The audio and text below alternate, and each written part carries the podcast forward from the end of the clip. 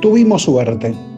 La Argentina podría haber producido jockeys perfectos, handbolistas excelsos, inigualables pelotaris, golfistas infalibles, nada. En principio lo impedía. Y podía haber dado futbolistas de nivel canadiense, keniata, ruso, boliviano. No digo siquiera malos jugadores, buenos, correctos, interesantes como los belgas o los yugoslavos que se defienden y nunca ganan nada. Era perfectamente posible. Nada en la lógica de nuestra historia, de ninguna historia, nos predestinaba particularmente para el fútbol. Y sin embargo, casi desde el principio, la Argentina se convirtió en uno de los centros del mundo futbolero. Y el fútbol se convirtió en el deporte del mundo. La FIFA tiene más de 200 países afiliados. El Comité Olímpico Internacional, que reagrupa a todos los deportes, incluido el fútbol, tiene 199. Y la Argentina, por un raro azar, es uno de los ocho países que ha ganado un mundial de fútbol. Y nadie duda que es una de las potencias del fútbol mundial. Cada vez que se acerca un mundial, el espectáculo más visto en el planeta, Recuerdo una vez más lo triste que sería ser chileno o peruano o norteamericano.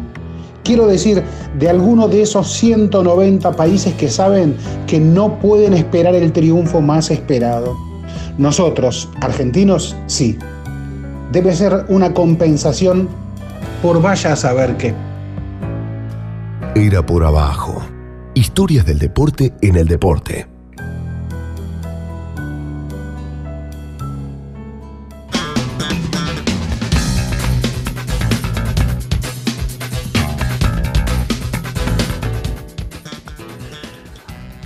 Buenas noches, queridos Andrés Burgo, Alejandro Gol. Leímos un texto de Martín Caparrós sobre Argentina y los mundiales.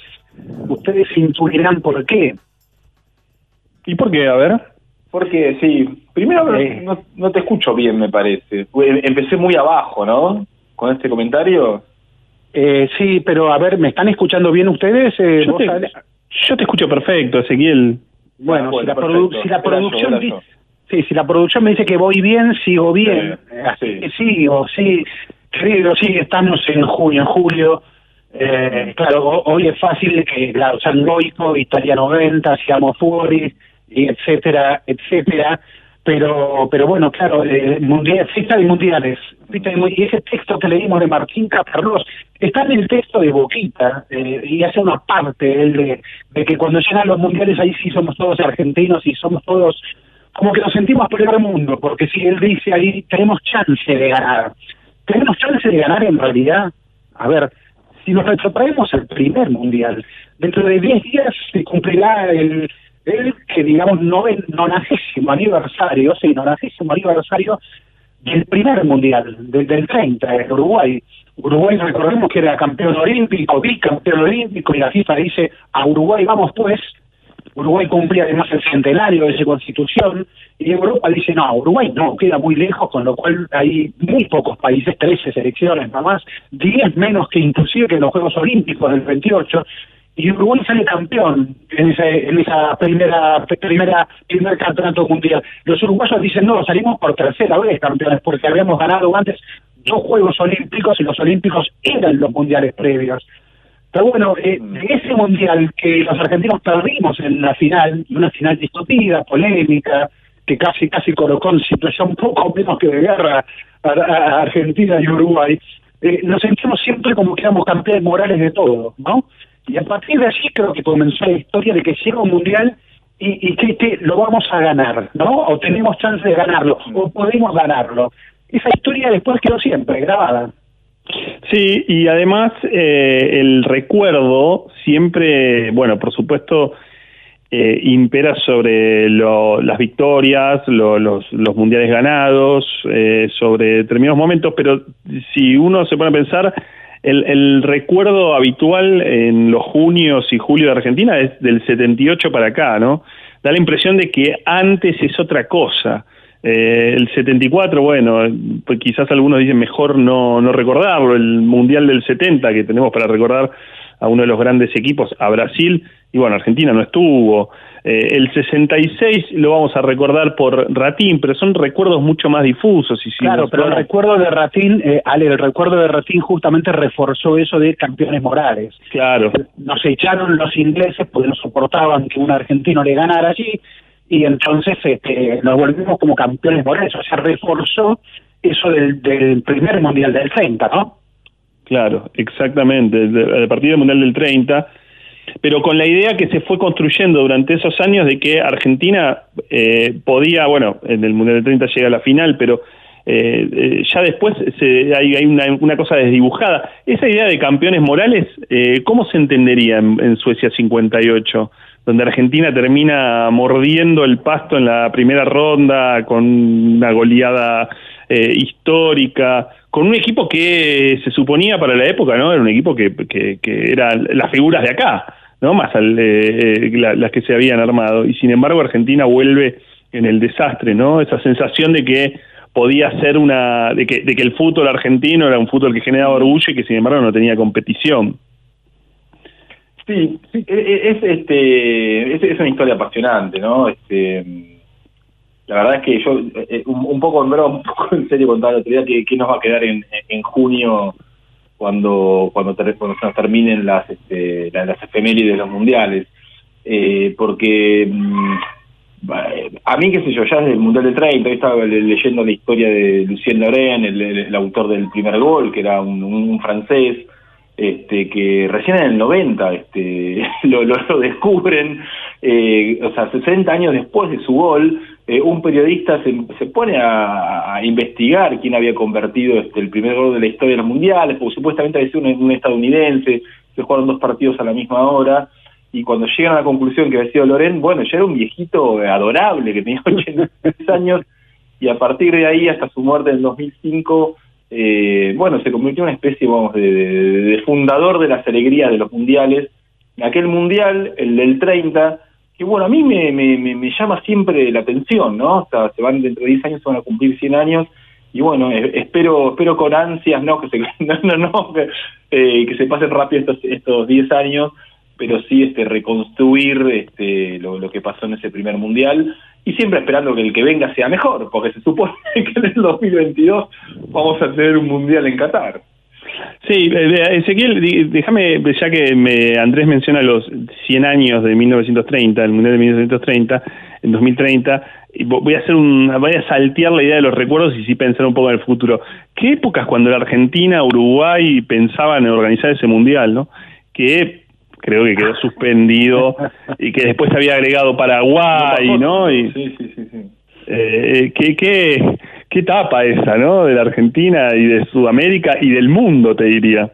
El olvido que seremos, el olvido que seremos, ya nadie se acuerda de esa, de esa intención, pero claro, y decía antes que nadie se, se recordaron décadas después, casi un siglo después, el primer goleador del Mundial, que no, no había tele, no tenían tele, y, entonces, este, a ver, eh, el técnico uruguayo eh, era, era un preparador físico, eh, recordemos, eh, Nolo Ferreira, eh, Nolo Ferreira, eh, figura de la selección argentina, viajó a Buenos Aires en pleno mundial para ver un examen de escribano.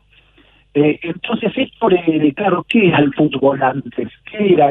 Era pasión, sí, ya era popular, claramente, pero era un fútbol de un amateurismo disfrazado. Eh, entonces, jugadores que no se dedicaban plenamente, salvo las grandes estrellas, y aquí en el caso de que, decíamos antes, en el caso del Noro Ferreira, Manuel Noro Ferreira, que era el capitán del equipo y que viaja a Buenos Aires en pleno mundial, como dice, para recibirse de escribano. Montevideo tenía 650 mil habitantes, 90 mil, 90 mil fueron al, al, al centenario a ver esa final que Uruguay ganó 4-2. Uruguay tres años después sufre su primer golpe de Estado. Argentina justo ya lo había sufrido, ¿no? Comenzaban los golpes de Estado en la región a medida que comenzaban los mundiales. Fíjate que esa, esa situación que digo de campeón moral, eh, la Italia fascista de Mussolini sale campeón en el mundial siguiente, 34. Argentina recordamos que va con un equipo amateur y le va mal. Pero ¿qué pasaba? Que en esa Italia de Benito Mussolini había cuatro oriundos, cuatro oriundos argentinos, nada menos. Con lo cual, la sensación de que, bueno, como mandamos un equipo amateur no podíamos ser campeones, pero seguimos siendo los mejores porque la Italia campeona tenía cuatro argentinos. Entonces ahí se reforzó mucho esa cosa de que somos los mejores, ¿eh? moralmente lo somos. Al 38 no vamos, después vienen las guerras, eh, y, y, al 50 tampoco vamos, ¿eh? porque eh, estamos seguíamos ofendidos con la misma, porque decíamos que la sede teníamos que, ser nosotros, ¿no? Eh, y bueno, y, tanta ausencia de mundial llega que por el desastre del 58 nos creíamos los mejores, nos creíamos los mejores, pero no competíamos. Volvemos a competir, vamos al 58 y nos vamos con aquel famoso desastre de Suecia. Y según algunos, por ejemplo, César Menos, que dice que así comenzó la reconversión del fútbol argentino, la sensación de que como jugamos de modo muy lento, ¿eh? Eh, descansamos en una técnica que ya está superada por la velocidad, entonces lo que vamos a hacer, en lugar de reforzar la técnica, es reforzar la velocidad. Vamos a empezar a jugar como los europeos. ¿eh? Y, y, según él comienza el cambio que le llama al fútbol argentino, no fue casual que los mundiales siguientes el técnico de la selección argentina 62-66 fuera un técnico muy europeizado como era el Toto Lorenzo, ¿no? Sí, ahora les pregunto a ambos, porque ¿por, por qué tenemos esta esta cosa de esta, esta cosa de, de, de, ordenarnos en mundiales, ¿no? Bueno, la primera la primera respuesta fácil es somos futboleros, ¿no? La vida pasa eh, entre mundial y mundial, pero hay como una especie de fetiche también, ¿no? Este, con, con la fecha, con los momentos, con el dónde estabas. Sí, completamente, mm. pero es así. Ese, ese, mira, en, Brasil hicieron una encuesta también, porque claro, tiene julio, julio y Brasil vive recordando mundiales también. Eh, el no, no, es solo el maracanazo, no, digo, el pentacampeón obviamente que lo recuerda, y se hizo una encuesta, ellos citan como la mejor selección eh, nosotros creeríamos que fuera del 70 y nosotros casi ignoramos ese mundial porque no estuvimos. Primera vez que no estamos por no clasificar, quedar fuera de clasificación. Pero claro, Brasil gana con esa selección de cinco números 10. Pero bueno, decía que la encuesta que se hizo en Brasil ganó como mejor selección la del 58. Mira, ¿no? Mira qué increíble. Y es cuando Brasil incorpora lo que muchos dicen la negritud, porque las selecciones brasileñas eh, tenían que ir a competir con jugadores mayoritariamente blancos, porque estaba todo ese prejuicio también racial en Brasil mismo, y Brasil quería mostrarse al mundo como un país blanco. Entonces los jugadores que iban a mundiales, porque el mundial es una gran idea, mejor que sean blancos. Bueno, eh, los jugadores se dieron cuenta que ahí había un fenómeno llamado Pelé, en el 58 tenía 17 años, pero ya era un fenómeno, que había otro fenómeno llamado Garrincha, ¿eh? Los jugadores mismos piden que sean titulares y esa selección del 58 es gloriosa, la verdad que es gloriosa. La del 70 es más recordada como algo platónico por los cinco números 10 y creo también porque nos es más cercana, nos es más televisiva también, aun cuando Argentina no haya estado en ese mundial y porque además fue el tri, es la primera selección que sale tricampeona mundial y porque tenía Pelé, que es como decir hoy, bueno, eh, cuando hablamos nosotros Maradona, México 86, y bueno, los brasileños y el mundo del fútbol, no solo los brasileños, los, el mundo del fútbol es el que habla de Pelé y México 70, ¿no? Mm, mm. Yo tengo una, una respuesta, Ale, a lo que decís, por qué nos ordenan los... a ver. Porque creo que tienen una distancia perfecta. Eh, eh, no hay muchos eventos, bueno, los Juegos Olímpicos, ¿no? Es el, caso más, este, más, cercano, pero no hay muchos eventos que tengan cuatro años de, de, diferencia. O sea, nos sacan de la rutina en ese sentido. Champions, Libertadores, torneos locales, tenemos todos los años. Eh, los, mundiales hay que esperarlos, los mundiales hay que esperarlos. Sí creo que las eliminatorias, al menos las sudamericanas, bueno, las europeas también, son como una especie de rutina ya últimamente, ¿no? A diferencia de, las eliminatorias tremendas que eran este hasta hasta la, mediados de la década del 90. Eh, me parece que también va un poco por ahí, digamos. Si el mundial fuese cada dos años, este sería más rutina y menos extraordinario. Es una buena explicación, sí. es una buena, sí, sí, es una buena explicación esa. Y a ver, em, esa sensación de que eh, los mundiales pasaron también a ser algo mucho más poderoso, creo que cobró fuerza con algo que dijimos hace unos minutos, cuando a partir del 78, y en algunos minutos vamos a hablar de ese Mundial 78 en una entrevista, cuando Argentina definitivamente no solo organiza por primera vez un mundial, sino que además lo gana, ¿eh? Entonces esto le da a los mundiales todavía una chapa más fuerte. Encima del mundial siguiente seguimos en era de Maradona, ¿eh? Eh, y ahí Argentina juega en plena guerra de Malvinas, y ya va con una chapa. Argentina, ese mundial de España, fue con chapa de candidato más allá de que después este, termina derrotada. Y tal, a tal punto que luego ganan en el 86 eh, y luego finalista en el 90. Es decir, que estamos hablando de cuatro mundiales y tres finales. Entonces ahí los mundiales me parece que lograron una intensidad tremenda, ¿no? Sí, y les quiero hacer una también eh, una, una pregunta a los dos acerca de mundiales, porque, claro, se nos mezcla. El otro día el amigo Arcucci, que estuvo, estuvo charlando aquí con nosotros sobre Italia 90, decía, porque a mí se me ya se te mezcla, viste, la fecha, estás en junio, entonces hay un día en que se recuerda el gol de Cani a Brasil, el partido, se, va mezclando todo. Y, y, y decía, hay que quedarse en los números redondos, lo cual me parece una, me parece que está bien. Pero eh, sacando México 86, porque creo que por, por cuestiones de edades y distintos momentos y más, me parece que ese es el mundial que, que, hemos vivido con, en plenitud eh, cada uno de nosotros, ¿no? Este, con nuestra diferencia, por supuesto, porque Murs estuvo ahí, hay que decirlo, con Andrés éramos este, pequeños. Pero, ¿qué mundial pueden, qué mundial piensan? ¿Qué mundial, cuál es el mundial este emblemático para ustedes? El mundial emblemático. El que más lindos recuerdos le deja, ¿no? ¿Es una cuestión de edad esa? Y creo que sí. No, a ver, yo creo que el más inolvidable es México 86, pero el que más escenas, a mí particularmente, imágenes me deja, es Italia 90. Mm.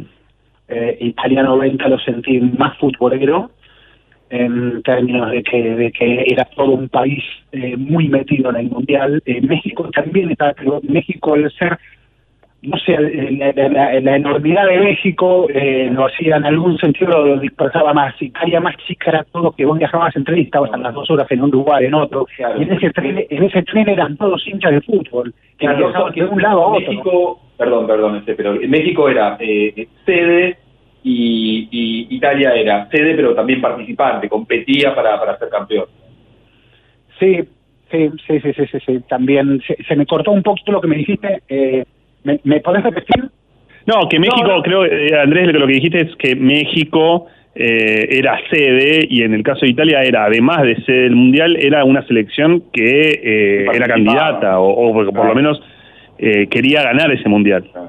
Sí, perdón, sí, claro. Y aparte nosotros con Italia tenemos un vínculo muy especial y aparte era curioso porque, digo, Maradona es argentino, pero era la segunda casa de Maradona Italia.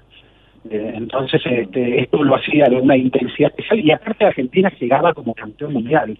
Cuando tu selección, la de tu país, llega como campeón mundial al, al, al torneo siguiente, claro, entonces es como que se la recibe con una expectativa y hay toda una, una intensidad puesta en ese seleccionado. Y cuando además tenés al mejor jugador del mundo, y eso también influye, eso eso produce un algo especial. Vos sentís que están todos con la selección que justamente es la de tu país. Mm. Y eso eso me parece que claro, inevitablemente las expectativas, y genera una atención distinta, ¿no?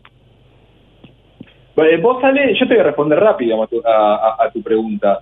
Sí. Ahí sí, a ver, yo tuve mucha suerte, digamos, porque cuando tenía 11 años Argentina sale campeón del mundo y cuando tenía 15 eh, sale subcampeón. Entonces, digo, la intensidad, el descubrimiento de esta cuestión como cósmica, interplanetaria de un mundial de fútbol, para mí era absolutamente maravilloso. Mi respuesta va por ahí, no, no sé la tuya. No, yo dije que había que sacar eh, eh, México 86 porque me parecía evidente, mm. pero me pregunto si, por ejemplo, Brasil 2014 nos queda demasiado cerca, ¿no? Porque fue un mundial muy impresionante y con Argentina llegando a la final. Sí, sí la, desgracia ahí de, de la selección Viste que, eh, bueno, hoy, hoy se cumple un aniversario, digamos, de, Argentina finalista del 90, digamos, cuando elimina a Italia. Y claro, es como que se suele recordar como héroes a los del 90 y no así a los del 2014. Básicamente, digamos, la, la, mala suerte que tuvo la del 2014 es que no tenía un título previo, digamos, la del 90 tiene el 86, digo. Es, es el mismo ejemplo, digamos, que River perdió el año pasado una final muy fea de Copa Libertadores, pero bueno, son, son héroes también, digamos, porque había ganado la Copa anterior. Eh, eh, eh, en ese sentido, sí, hay, hay, como una mirada injusta sobre el 2014, claramente. Sí, y aparte digamos que eh, eh, nosotros somos injustos, nosotros tres mismos, porque en ese Mundial de Brasil 2014 nació Era por abajo.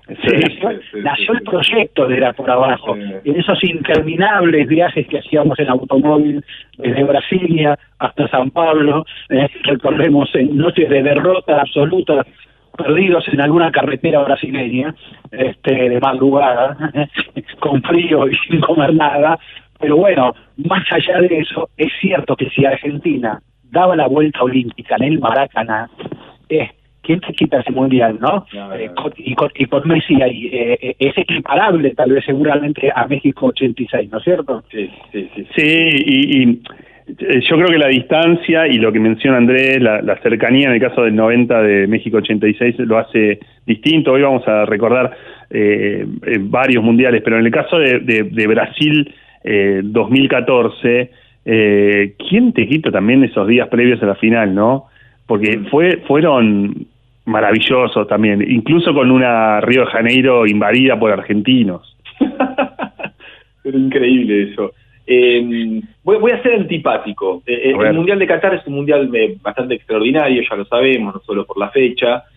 ahora, pero el que sigue, el del 2026, Canadá, Estados Unidos, México, van a ser 48 países, 48 países en, en, en tres sedes.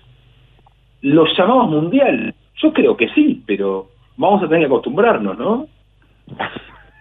A ver, critican a la AFA porque eh, volvemos casi casi al, campeonato de 30 equipos, más o menos, el proyecto primero 28 por lo menos, se critica la AFA, pero la AFA no hace más que seguir o adelantarse a los pasos de la, de entidad madre, que es la FIFA. ¿no? Infantino asumió cuestionando a su populista compatriota Joseph Blatter, y lo primero que hizo fue aumentar el, el número de países a los mundiales con 2 a 48 va a ser infumable ese mundial, me parece. Y aparte, en tres países también lo va a dispersar. Es inevitable que lo disperse el mundial. Eh, es obvio que ahí están ganando votos, eh, cumpliendo favores eh, y, otras y otras cuestiones que se necesitan, más allá de que como ahora los corruptos eran los de antes, los de ahora son todos buenos y simplemente cuentan billetes, no billetes que van para la caja de la FIFA. Pero también a esto creo que contribuye que el próximo mundial, dentro de dos años, será en Qatar, otro destino insólito, ¿no? Y, bueno, y que no lo fue bien en el último mundial, ¿no? Es decir, si ahora están los espías de moda en todos lados y el espionaje de moda, recordemos que aquella selección pareció una historia más de espías ¿eh? que de fútbol. ¿Se acuerdan? Tanta conversación grabada, tanta filtración telefónica. Uf a tal punto que el capitán de la selección, Javier Mascherano, dice en un momento, no quiero pensar que tenemos los teléfonos intervenidos, dijo el capitán Mascherano. Eh, qué frase para estos días, para estas horas, ¿no? ¿Cómo, cómo se escucha esa frase o cómo se lee esa frase ahora eh, eh, con, con, con, en medio de historias de espionaje que incluyen a la a la Asociación del Fútbol Argentino también, porque hay una, eh, bueno, hay una denuncia al respecto, está en la causa el caso de Pablo Tobillino, secretario ejecutivo, pero también otros. Eh, pero, pero bueno, ese claro, es, es, Rusia y eso fue fue parte. Yo diría también que la selección de, así como a la historia de, de la selección del 90, es una historia que eh, no se puede comprender si no la comprendes con lo que lo precede, es decir, con, con México 86. A la historia de la Argentina de Brasil 2014 no la puedes comprender con lo que eh, lo sucede, es decir, con las finales de la Copa América 2015 y 2016, ¿no? Digamos, son cosas que se terminan de entender cuando se completan esas dos finales de Copa América también perdidas. Sí, qué injusto que es el fútbol, ¿no? Porque llegaste a tres finales y lo único que recoges son casi desgracias, ¿no? Casi te hablan de un periodo negro y llegaste a tres finales, reiteramos, tres finales. Sí, dos perdidas por penales, una en alargue. Uf, es, mucha mala suerte la que tuvo esta, esta generación, ¿eh? es mucha mala suerte. Es mucha mala suerte y esperemos no tener que extrañarla tanto dentro de algunos años, ¿eh? como están pensando en estas obras los hinchas de Barcelona, ¿eh? que le han dicho que un tal Messi ¿eh? como se nos dijo aquí que por un momento no iba a dejar de jugar en la selección argentina, ya cansado de tantos problemas. Bueno, esto es lo que dicen en estas horas en Barcelona de Leo Messi, cansado de que le eche a él la culpa de todo. Entonces Messi también dice, posiblemente no renueve con Barcelona y ya le surgen toda una, lista de equipos. Extrañaremos mucho los tiempos de tener al mejor jugador del mundo, de llegar a un mundial como candidatos. Veremos eh, eh, con el tiempo, ¿no? bueno, los invito, los invito ahora que vamos a una tanda y después creo tenemos la entrevista. Era por abajo. Ezequiel Fernández Murs, Alejandro Wall, Andrés Burgo, en la 1110. A la izquierda para Bertoni. Bertoni enganchó bien hacia adentro. Dio para que se le tira el área, adelantó peligro de gol. Salió el arquero. Va a tirar, entra. Gol, gol, gol, gol, gol, gol,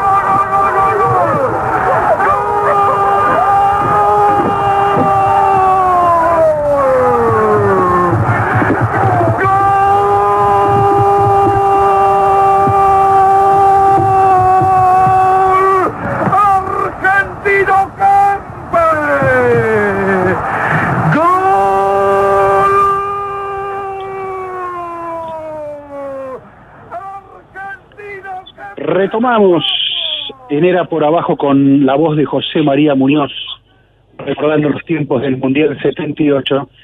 Y estamos comunicados, están allí Andrés Burgos y Alejandro Gol, ¿no? Estamos acá. Sí, Muy bien. creo que sí, estamos acá. Bueno, también está con nosotros Matías Bauso, periodista, escritor, abogado y autor de un monumental libro sobre el Mundial 78. 78, historia oral del Mundial eh, casi, 150 páginas, si mal no recuerdo. Matías, Ezequiel Fernández Mura, Andrés Burgo, Alejandro Wolf, saludamos. ¿Cómo estás vos? Muy bien, ¿cómo andan? Muchas gracias. Bien, bien, gracias. Hola, un gusto, aquí con nosotros. Eh, Matías, estamos en pleno recuerdo de mundiales. Y, y bueno, tal vez, no sé si es por el aniversario redondo, como que parece que el 90 fue un mundial súper victorioso. ¿Cómo sentís en el contexto de recuerdo de mundiales al 78? Y el 78 tiene ese lugar eh, este, incómodo que porque se asocia directamente a, la dictadura eh, y perdió perdió todo tipo de, matiz el recuerdo del, del mundial yo los escuché a ustedes, a, Ezequiel y a Ale el otro día que, dieron una charla divina este, en el espacio de la memoria. ah, sí. Y ustedes insistían en eso de, esa cosa dual que tiene el mundial. Le metían este, el matiz todo, todo el tiempo.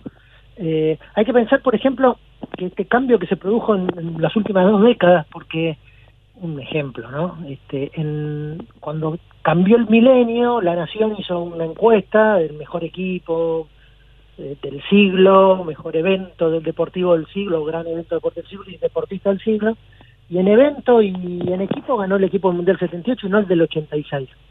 Eh, lo cual es, este, es raro. Hoy no estaría ni en el podio, calculo. Eh, si hoy se hace una encuesta, ¿no? Claro. Eh, y bueno, el, digamos, el, mundial, yo siempre digo que no se explica sin la dictadura, pero no se explica solo desde la dictadura.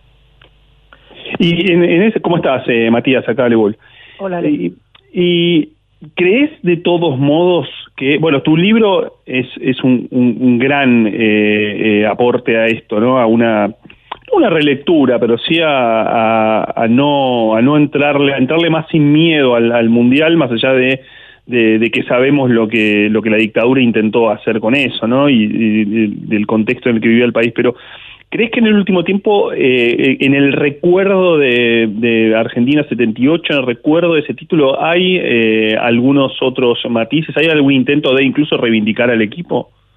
Sí, yo creo que hoy eh, los jugadores están siendo mucho mejor tratados que tres o cuatro años atrás. Digo, no, no hay que ir demasiado atrás para... Eh, yo creo que los jugadores, los jugadores específicamente están siendo mucho mejor tratados y creo que ellos se sienten más confortados.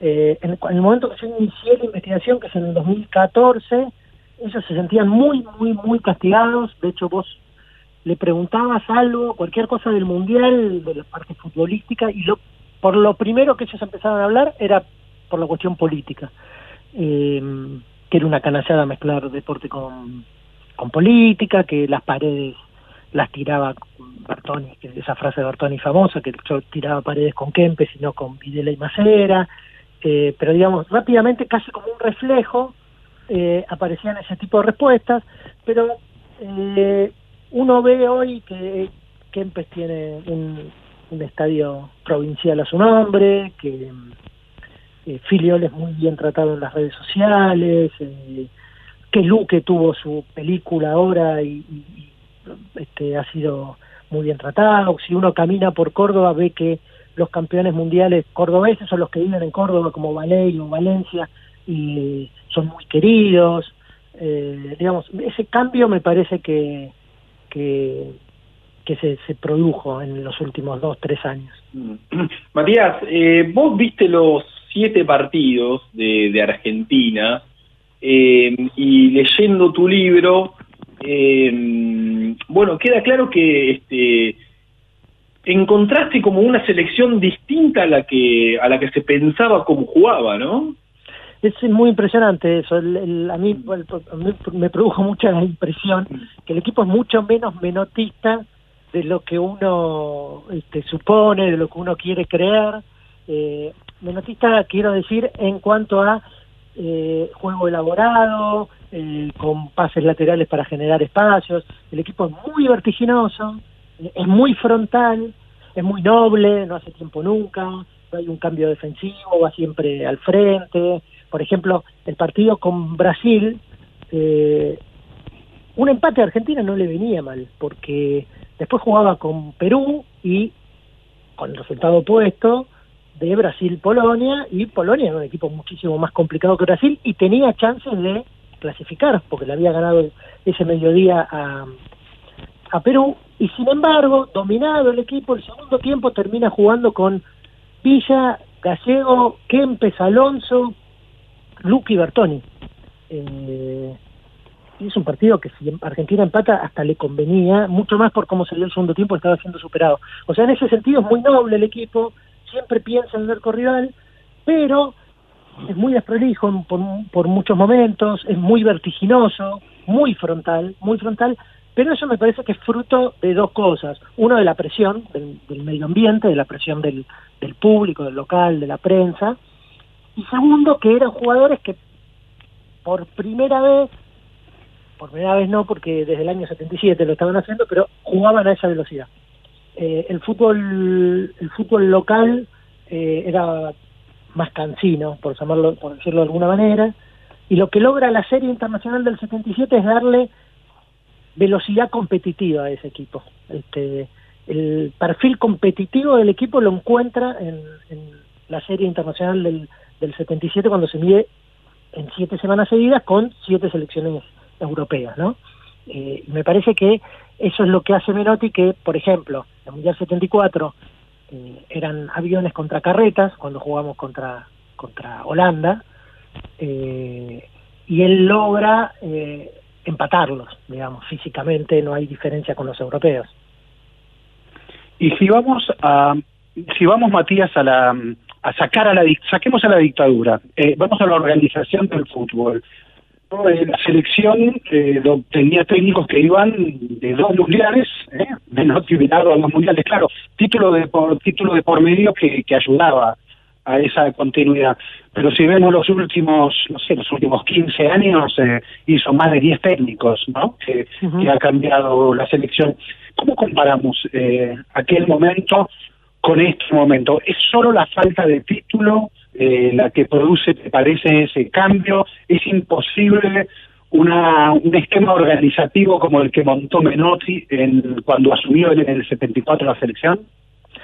Eh, por un lado, eh, yo creo que ese es el gran, gran, gran mérito de Menotti, es haber logrado eso, haber ido, haber logrado la idea, fue el creador de la selección nacional moderna, eh, haber creado la categoría de jugador de selección y haber frenado esa inercia que nosotros evidentemente tenemos como sociedad porque apenas pasaron esta, esta estabilidad que dieron los títulos del mundo, hay que pensar que Argentina de cuatro mundiales jugó tres la final, ¿no? Entre el 78 y el 90. Este, entonces eso tendió a, este, a, parar esa inercia de, de, fagocitarse de técnicos. Em, pero digamos, es muy meritorio de Menotti porque logra frenar, frenar eh, esa inercia. Hoy ese esquema de Menotti sería inaplicable porque Menotti, de hecho, la, una de las grandes discusiones previas al, Mundial es si convocan a los jugadores del exterior o no convocan a los jugadores del exterior. Hoy sería imposible pensar eso. Este, o que hubiera listas de intransferibles, que no solo es eso es este, argentino, porque Brasil tenía una lista de intransferibles el doble de extensa que, que la de los argentinos, tenían setenta y pico los brasileños en su lista intransferibles y por eso no juega Luis Pereira al Mundial, que era el central del Atlético Madrid, o, o Mariño, el, marcador de punta izquierda, este, los que jugaban en Europa no eran convocados. Había ido mal Argentina con, en el Mundial 74 convocando seis, siete jugadores que jugaban en el exterior, de Perfumo al Ratón Ayala, no sé. Em, entonces eso lo querían lo querían frenar y hoy parece imposible conseguir lo que consiguió Menotti, porque los tiempos son mucho más rápidos, hay competencias todo el tiempo y las competencias eh, echan a los técnicos este, que, que no ganan, básicamente. Matías, en términos de, organizativos, en términos de lo que significan muchas veces los mundiales que marcan determinadas eh, cuestiones, ¿no? Lo que significó, por ejemplo, el Mundial 94 en relación a la televisión, a la explosión de las grandes marcas que se organizan en Estados Unidos. ¿Qué significó eh, el Mundial 78? ¿Marcó algo? Sí, el Mundial 78 marca, hay, hay dos o tres elementos que son muy importantes. Uno, eh, como legado a posteriori es que es el último evento, el, digamos, el, evento más cercano en el tiempo, eh, gran evento deportivo hecho en una dictadura, eh, y el recuerdo solo del Mundial 78 impide que eso vuelva a ocurrir. Este, cualquier, este, el Comité Olímpico Internacional o la FIFA se cuidarían este, en el que en ese momento no tenía ningún problema. ¿Pero por qué no tenían problema? Porque los, todo ese tipo de gran evento deportivo era muy deficitario, no era deficitario, era muy deficitario. Montreal, en el 76, casi quiebra, la ciudad casi quiebra después de los Juegos Olímpicos. Las grandes ciudades y los grandes países no los querían en ese momento eh, organizar a menos que sacara algún beneficio, este, como Estados Unidos que sí iba detrás del Mundial para, para, para tener parte del negocio del fútbol. Y es el primer mundial de Joao lo cual es clave porque cambia el modelo de negocios de, del fútbol y es el primer eh, mundial donde ese esquema, con 16 equipos, en un país bien alejado del centro, pero es el primer mundial donde ese esquema empieza a funcionar, con los auspicios de Coca-Cola, eh, con los invitados especiales, este, con los palcos reservados para, para, para autoridades, digamos, con presencia importantísima de Adidas, todo eso este, es como el pequeño banco de pruebas este, a escala humana casi, porque son seis equipos, eh, que ponen en práctica eh, Avalanche, Dazzler este, y demás, para que el fútbol se convierta en, en, un negocio. Y es también hay que pensar, por ejemplo, en enero del 78 se hace el sorteo del, del Mundial. Y Avalanche y Lacoste, que vos decís, bueno, son los dos tipos, los dos hombres fuertes y van a hacer lo que quieran, perdieron. Este, los europeos, hay que recordar que hasta Avalanche la FIFA siempre fue manejada por, por europeos, los europeos le manejaron los copones y el sorteo a su antojo y terminan Brasil y Argentina enfrentándose a tres europeos en sus zonas con grupos dificilísimos y Alemania, que el vicepresidente de la FIFA era Nürnberger, el presidente de la Federación Alemana, muy cómodo, en un grupo facilísimo, este, y eso digamos lo digitan los europeos y pierde Avalanche, este, porque Avalanche, digamos, en ese momento estaba más preocupado por el negocio que por otra cosa. Y mal no le salió, ¿no? Pareciera. Eh, eh, estamos hablando con Matías Bauso, eh, autor de 78, Historia Oral del Mundial, un libro que tiene, estoy viendo acá, 838 páginas. Eh, y claro, es, el... Tenía, Andrés, y tenía muchas más, ¿eh? Sí, sí, increíble, increíble. Tenía como un 50% más. Bueno, y, es, también el, el, no mundial de Maradona, digamos, porque se cree que Maradona estuvo cerca de jugarlo, pero no estuvo tan cerca, ¿no, Matías? ¿Cómo, cómo es esa historia? Maradona, eh, hay que recordar ah, dos o tres cositas Maradona que están como muy olvidadas. Maradona va a jugar el Sudamericano Juvenil del 77, eh, que el capitán era Bausa, por ejemplo, jugaba Delgado, aquel que cerra el penal eh, con el cual San Lorenzo se va a la B, el técnico era Poncini, y Argentina queda eliminada en la primera rueda.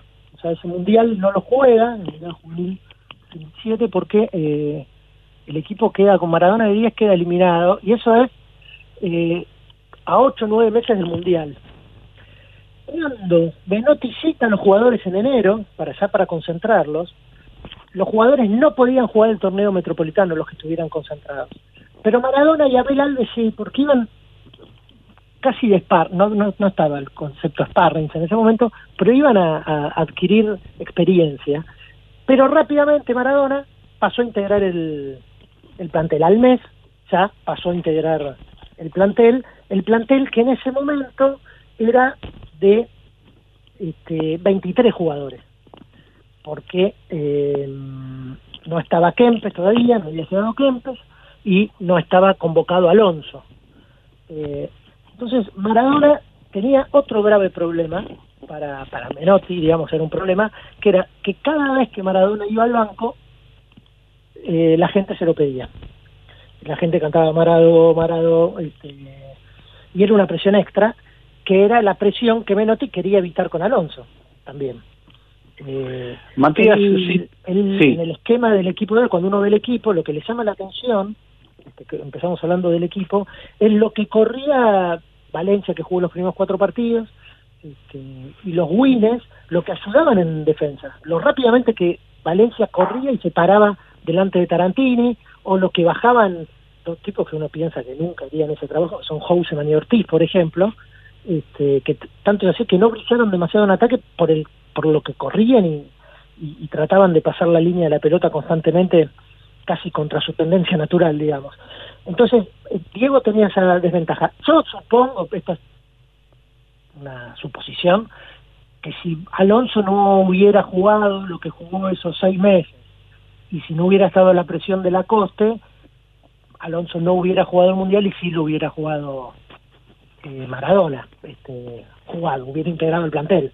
Eh, pero hay que reconocer que en el, a lo largo del ciclo Menotti sus días fueron, eh, fue Villa, generalmente, digamos, sus 10 titulares era Villa, eh, y después eh, Valencia estuvo, después tuvo algún acto de inconducta y lo, lo sacó, y a fines del 77 lo volvió a eh, lo volvió lo volvió a sacar. Y Bocini, hay que recordar que Bocini va a la gira del 76, eh, y después tiene ese episodio donde él cree que tiene cáncer, que pasa por una por una depresión de muchos meses eh, y ya volvió justo para jugar la, serie internacional y no anduvo bien en la serie internacional, pero porque venía sin sin fútbol, pero ahí perdió su, su lugar, Bochini. Y si te pido, Matías, a ver, eh, llegamos al 78 creyéndonos, como siempre, desde el 30, esto fue la apertura de nuestro programa, los mejores del mundo, pero sin haber ganado nunca un mundial sabiendo así que el fútbol es el deporte más popular en Argentina eh, y creamos el mundial con nosotros. Eh, si yo te pido que me hagas una pintura de qué era la Argentina de junio del 78 que recibe a ese mundial de fútbol, ¿cómo me la podrías describir? Era un viejo anhelo popular organizar el mundial y ganar el mundial. Eh, esa, esa, pocas afirmaciones con menos respaldo que, que éramos los mejores del mundo, porque, digo, no lo demostrábamos nunca. en el Mundial 74 jugamos seis partidos y solo le ganamos a Haití, por ejemplo. Eh, o sea, no teníamos mucho respaldo. Y a lo largo del ciclo Menotti, el equipo fue mejorando, pero hay que pensar que en esa serie internacional, jugando local, con todo a favor, con los equipos que llegaban que llegaban un día antes de jugar y demás, este, se perdió con Alemania Federal, se empató con Inglaterra, Escocia y Francia y solo se le ganó a Polonia, a Yugoslavia y a la Alemania Democrática, la Alemania Oriental. O sea, tampoco era que el equipo arrasaba previo al Mundial. Pero la confianza siempre estaba. Sin embargo, uno, si uno lee entre líneas, eh, ve que las autoridades, que la dictadura, que los jerarcas de la Junta eh, no apostaban al éxito deportivo. ¿Por qué? Porque era desperdiciar, este, era demasiado azar jugarse el éxito deportivo, porque eh, no había antecedentes que permitieran pensar que podíamos realmente salir campeones del mundo. Entonces era desperdiciar los 700 millones de dólares que pusieron en la organización, todo el trabajo que hicieron para mejorar su imagen externa eh, e interna. Por eso es que apenas ocurre la ceremonia inaugural, coincidieron los, los grandes diarios y las grandes revistas en Argentina ya ganó. Digamos, era como un lema que se repetía constantemente, si uno revisa las tres, cuatro grandes revistas de actualidad o los grandes diarios, era Argentina ya ganó. Y la campaña de oficial era juguemos de argentinos, que era comportémonos bien no hagamos papelones, que el taxista no pasee al turista, que el mozo devuelva el vuelto correcto, en la cancha no nos peleemos, eh, no insultemos, por eso está la campaña de los papelitos en el medio, digamos, todo eso era a lo que apostaba la, la dictadura, a, la dictadura, a la imagen, pero como el fútbol es un gran este, multiplica, multiplica exponencialmente todo lo que toca, este, en cierto punto el tiro le salió eh, por, la culata, por la culata porque lo que consiguieron fue que en virtud del Mundial 72 todo el mundo conociera las violaciones a los derechos humanos en, la Argentina. Digamos, la verdadera gran discusión de, las violaciones a los derechos humanos en la Argentina se dio en virtud del Mundial 78 y de los grupos de boicot eh, que se conformaron en, en Europa, que fueron grandes difusores de eso que no estaba tan difundido en la sociedad, en las sociedades europeas, digo, ¿no? Sí en los en los en, los lugares más politizados, pero no en, el, en, la gente común, por llamarlo de alguna manera. Eh, Matías, de, de este Argentina ya ganó previo al Mundial, bueno, efectivamente Argentina estuvo a centímetros de no ganar el Mundial, porque en el minuto 89, en el minuto 90, un remate de Holanda, cuando el partido estaba 1 a 1, pegan al palo. Y, quien hubiese, mm, digo, sin embargo, digamos, Argentina termina ganando, y, quien eh, levanta la copa es Pasarela, pero eh, el capitán hasta hace hasta pocos meses antes del Mundial, capitán de la selección argentina, era Carrascosa. Em, yo no sé si decir nunca quedó claro por qué no jugó Carrascosa. ¿Cuál es tu interpretación después de, tu investigación para el libro? Nunca, nunca quedó claro. Eh, yo creo que Carrascosa no juega por, un cúmulo de, factores. estaba cansado del mundo del fútbol, había sido muy maltratado en el ciclo Menotti, de, todo el mundo decía que él jugaba porque era amigo de, Menotti. En la serie internacional de la cancha de Boca, cuando la voz del estadio daba el equipo, lo silbaban, a él y Ardiles particularmente eran los dos más silbados. Eh, termina esa serie internacional jugando un gran partido que todos los medios le ponen 10, haciendo un gol contra Alemania Democrática, y fue como su gran reivindicación. Pero tanto Gatti como él, que eran los veteranos, los más veteranos del equipo, esa presión la sentían muchísimo.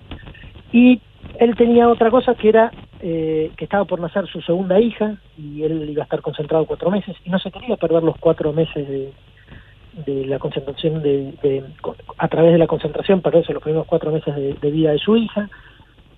Eh, él estaba en contra de, de muchas prácticas que en el fútbol eran habituales como el doping por ejemplo y yo supongo que también, esto no me lo dijo él, pero yo supongo que también estaba en contra de, la repatriación de jugadores, digamos, que era algo que estaba en los jugadores en la cabeza, eso, que si nosotros nos bancamos cuatro años que nos en todo el mundo, que los diarios pidan nuestra cabeza y demás, que no vengan tipos de afuera que no estuvieron cinco minutos que era algo que estaba en el aire eso. Eh, él naturalmente tenía eh, eh, su, posición política tomada, de hecho hay, hay una cuando vuelven de la gira de, del 76, que el 24 de marzo, cuando se produce el golpe de Estado, Argentina juega ese partido famoso con, con Unión Soviética, el de la nieve, el del gorrito de lana de Gatti, eh, cuando vuelve al gráfico les hace las típicas cinco preguntas a todo el plantel, porque fue una muy buena gira, Argentina jugó bien, obtuvo bastante buenos resultados. Eh, y le pregunta cuál fue el mejor momento, el mejor gol, el mejor jugador y el peor momento.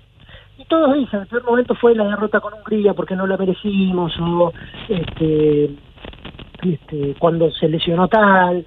Eh, eh, todos contestan más o menos lo mismo, excepto Carrascosa, que dice el peor momento fue el 24 de marzo, cuando nos contaron las noticias y estábamos tan lejos de nuestro de nuestra familia de nuestro hogar y estas son cosas que a uno nunca le gustan.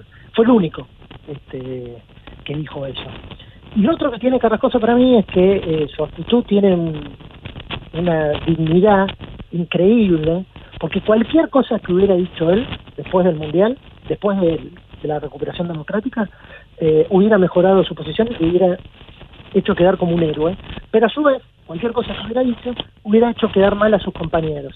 Eh, y él no aprovechó eso, él no hizo eh, uso de ese heroísmo retrospectivo que, que hacen muchos, que modifican los hechos del pasado para quedar mejores en, el presente.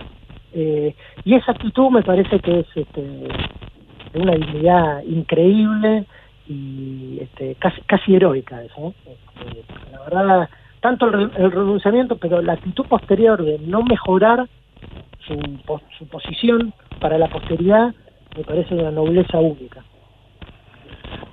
Tan, tan, tan es así, querido Matías, que, que aún hoy seguimos preguntándonos por qué no jugó, por qué renunció a ese mundial, y todos sabemos en realidad, o creemos saber por qué no jugó a ese mundial. Eh, mandamos un abrazo, Matías Bauso, colega, abogado, escritor, autor de 78 Historia Oral del Mundial. Muchísimas gracias por esta charla con Era por Abajo. Gracias a ustedes, mil gracias.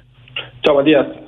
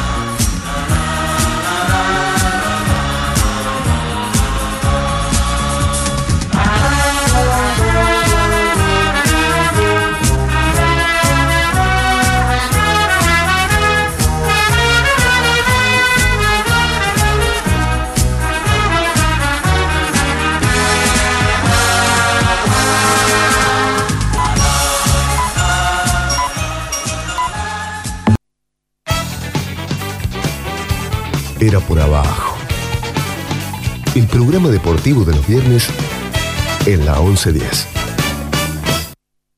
Este 10 es Maradona. Para muchos el mejor jugador de fútbol del mundo. Una de las más brillantes estrellas en el Mundial 82. Maradona sabe que el Mundial hay que ganarlo con esfuerzo. Pero al mundo se le gana con una sonrisa. Así debe ser. Yo quiero ver al mundo entero sonreír también. Coca-Cola da la chispa una Coca-Cola una sonrisa.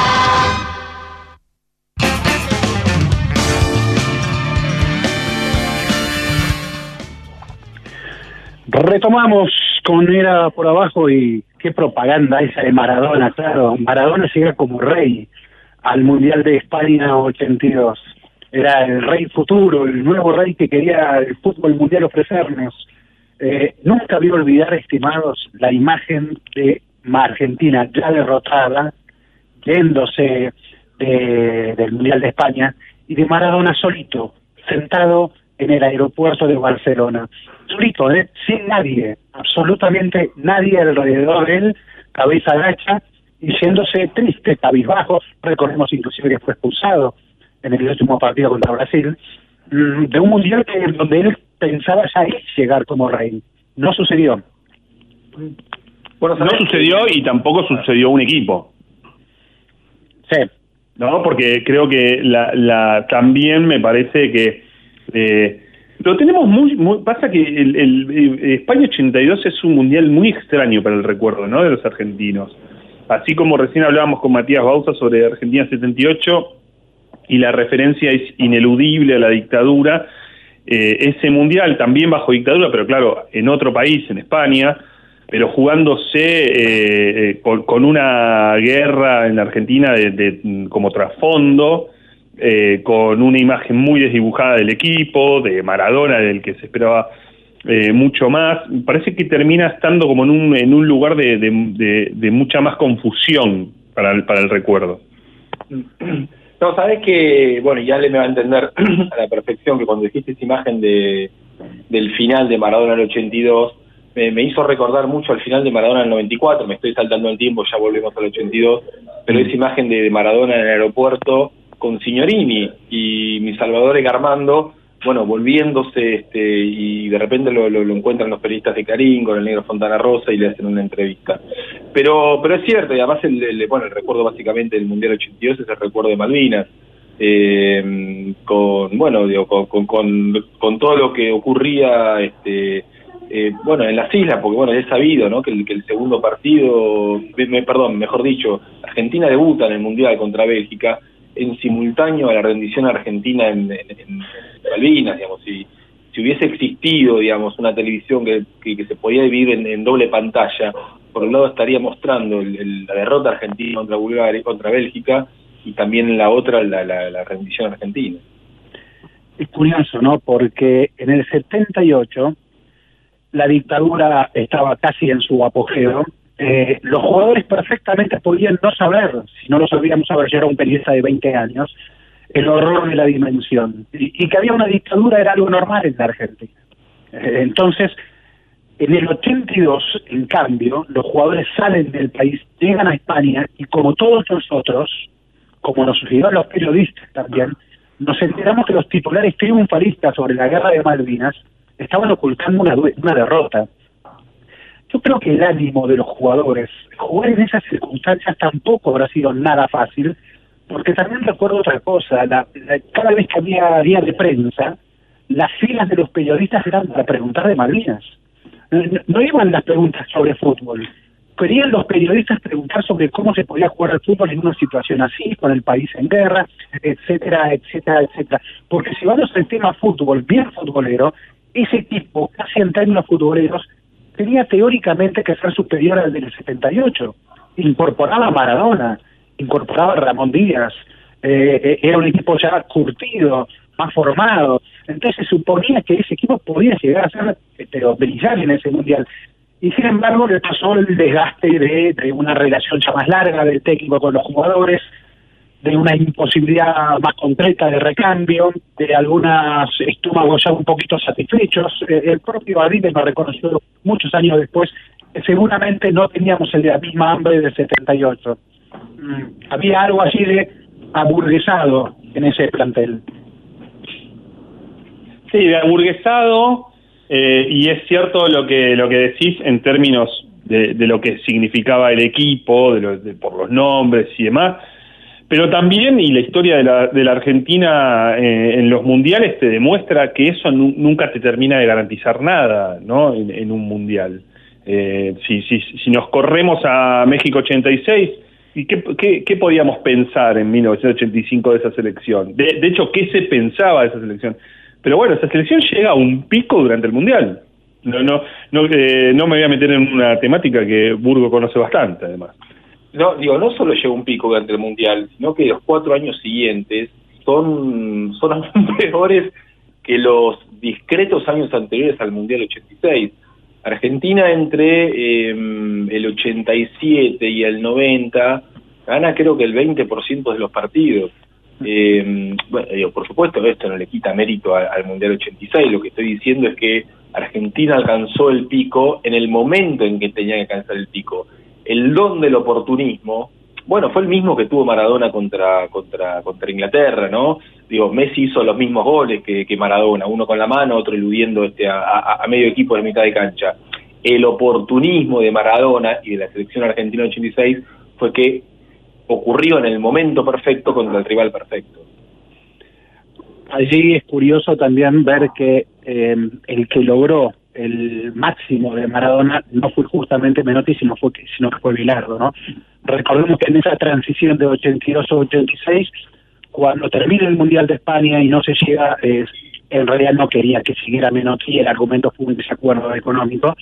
La primera decisión de Bilardo es quitarle la cinta de capitán a Pasarela. Pasarela, pese a la derrota, se había retirado de España como el gran capitán, el tipo que mantuvo su nivel y sale de la cancha con la cabeza levantada y la camiseta argentina sin dársela a nadie, una imagen que reforzó esa figura del gran capitán, y era difícil sacarle la cinta de capitán a Pasarela, y Bilardo se la saca la cinta de capitán a Pasarela y se la da a Maradona.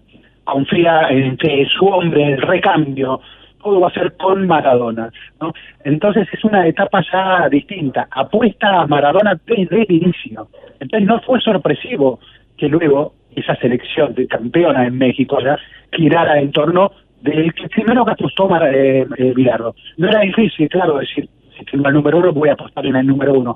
Pero Bilardo no solo apostó en el número uno, sino que además lo rodeó bien. Sí, bueno, eh, digo, eh, pero en todo caso ahí te quería decir, este, este, la, digo, la, eh, el fútbol es, es una paradoja permanente, ¿no? O sea, así como recién hablamos con Matías, esta cuestión que, eh, bueno, Argentina casi pierde el Mundial 78 en la última jugada, quien termina, este, e- entre comillas, salvando a Maradona o permitiendo después, digamos, la, la, la clasificación de la, la, eternización de Maradona, es pasarela en, en- en- faltando cinco minutos contra Perú en la clasificación. Es cierto que Argentina ve un repechaje, no es que quedaba eliminada. Pero este Maradona siempre contó que el partido que más le complicó en, eh, en, su historia, este, el partido más difícil de su vida fue ese partido contra Perú, digamos, ¿no? No, Maradona no apareció, fue un Maradona deslucido, y Pasarela termina, este, entre comillas, no solo salvando a Argentina, sino permitiendo la canonización de luego su, su enemigo, digamos, o sea, uno de los grandes, una de las, uno de los grandes misterios del fútbol argentino es qué pasó en, en- en las reuniones, esas algias que tuvieron este, los jugadores de la selección argentina. Bueno, y ahí este off the record, mucha gente te dice que Maradona, este, mejor dicho, que Pasarela casi que hostigó este, físicamente a Maradona, una relación muy mala, muy mala.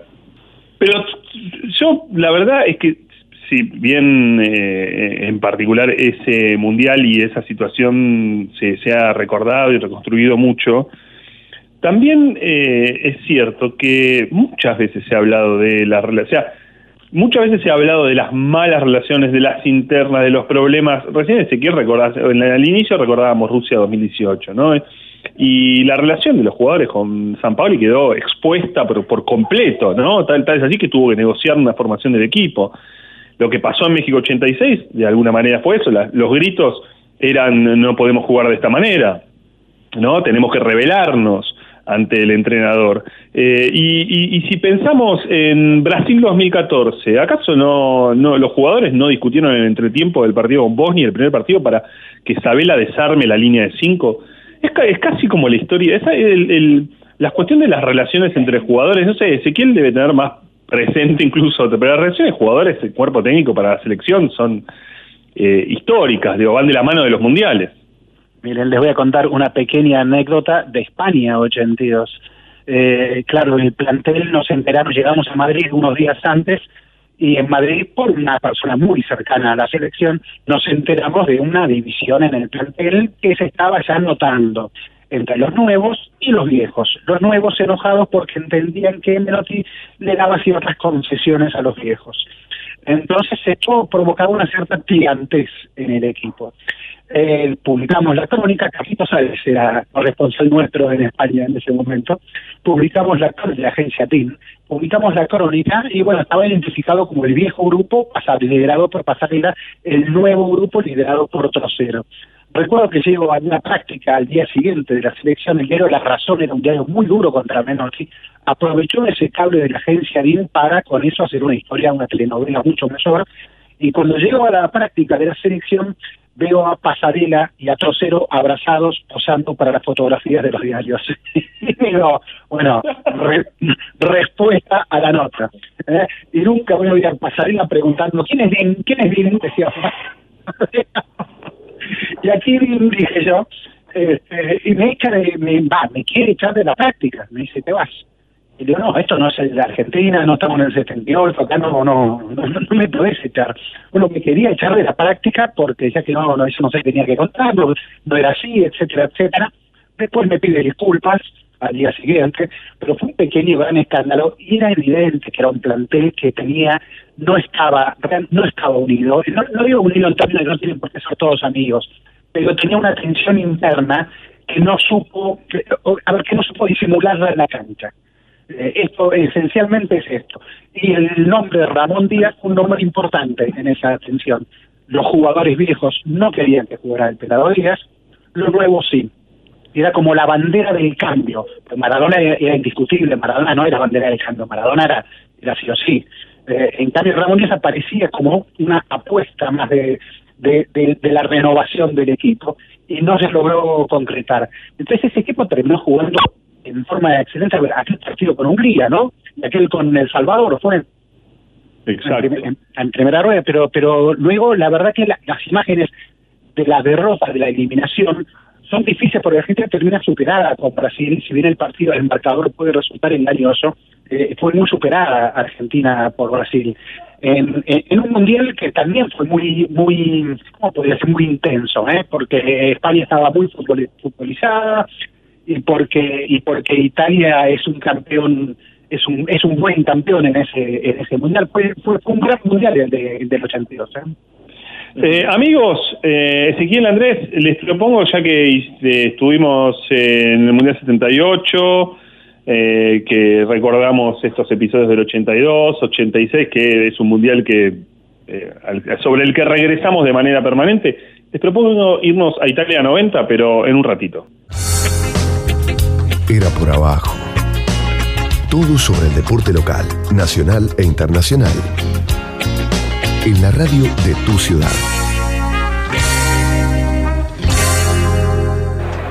Llega Serena. Si lo tira afuera, si ataca Goicochea, la Argentina será finalista. Allí va Serena. Serena, la Argentina, finalista de la Copa del Mundo. La Argentina llega a la final. La Argentina, Argentina final. otra vez busca la Copa del Mundo. Ha dejado afuera a Italia. Allí se abrazan Pilardo y Pachamé. Es que Pachamé en toda su historia nunca ha perdido por penales. Por eso Bilardo estaba a su lado. Aquí está la historia de un nuevo triunfo.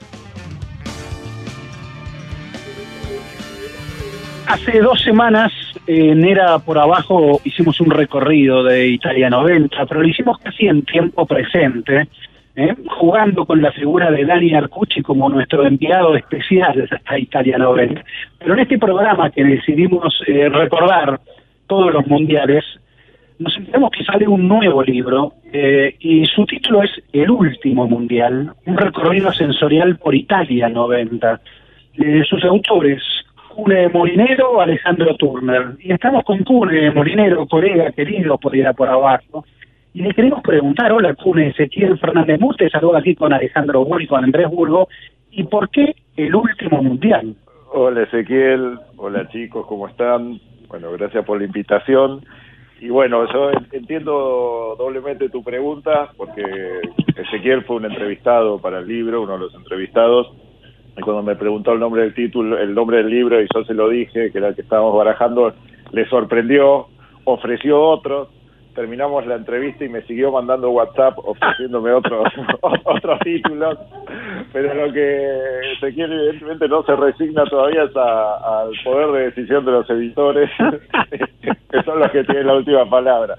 pero me encantó porque me, nos despedimos en una entrevista divina que, que una charla en realidad, ¿no? Que en Belgrano, en, en Belgrano R, por ahí, por, por Urquiza. Y este, en realidad lo del último mundial este, es un poco antojadizo porque fue como, para nosotros, al menos para los autores, fue como el último mundial en el que este, no- nos conmovimos locamente por, por un seleccionado argentino y después le fuimos buscando otras justificaciones.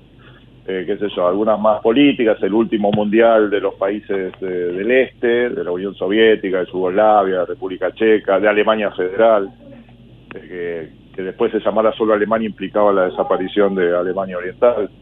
Este, el último el que se pegó salvajemente, el último de, de dos de, que lo que estaba que era protagonizado por uno de los referentes de la, de la grieta del fútbol argentino este el último de una generación de jugadores este muy identificados con la selección este bueno hay una serie de, de últimas cuestiones que, que- que están en el libro y que van surgiendo y que seguramente surgirán en, en la charla Eh, ¿Cómo estás, Cuni? Acá Lewol. Eh, y ¿Cómo eso estás, tiene que ver con la forma en que recordamos Italia 90, todo eso que, que, que, que vas este, relatando, esa idea de lo último. A mí me gusta el título que es provocador y, y- y genera un debate, no una discusión. Creo que tiene algo así también de, de romanticismo, tal vez, porque después iba a venir Estados Unidos 94, que iba a ser otra cosa, pero...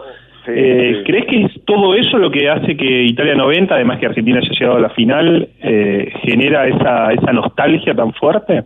Sí, sí, yo creo que me- yo estaba empecinado en, en poner eh, lo de sensorial, ¿no? No esa palabra que surgió en, un- en una noche y me quedé pensando bajadas o lo que sea, o algo que, que, le diera esa cuestión de, de sentimiento. Yo sí, me da la sensación que, que el Mundial de Italia, a, pesar de ser un recuerdo de, de- de- gran parte del pueblo argentino, y cuando hablo del pueblo argentino, este, recordemos que el fútbol hasta hace poco era una cuestión solo de hombres, pero que en los mundiales se sumaban las mujeres, ¿no?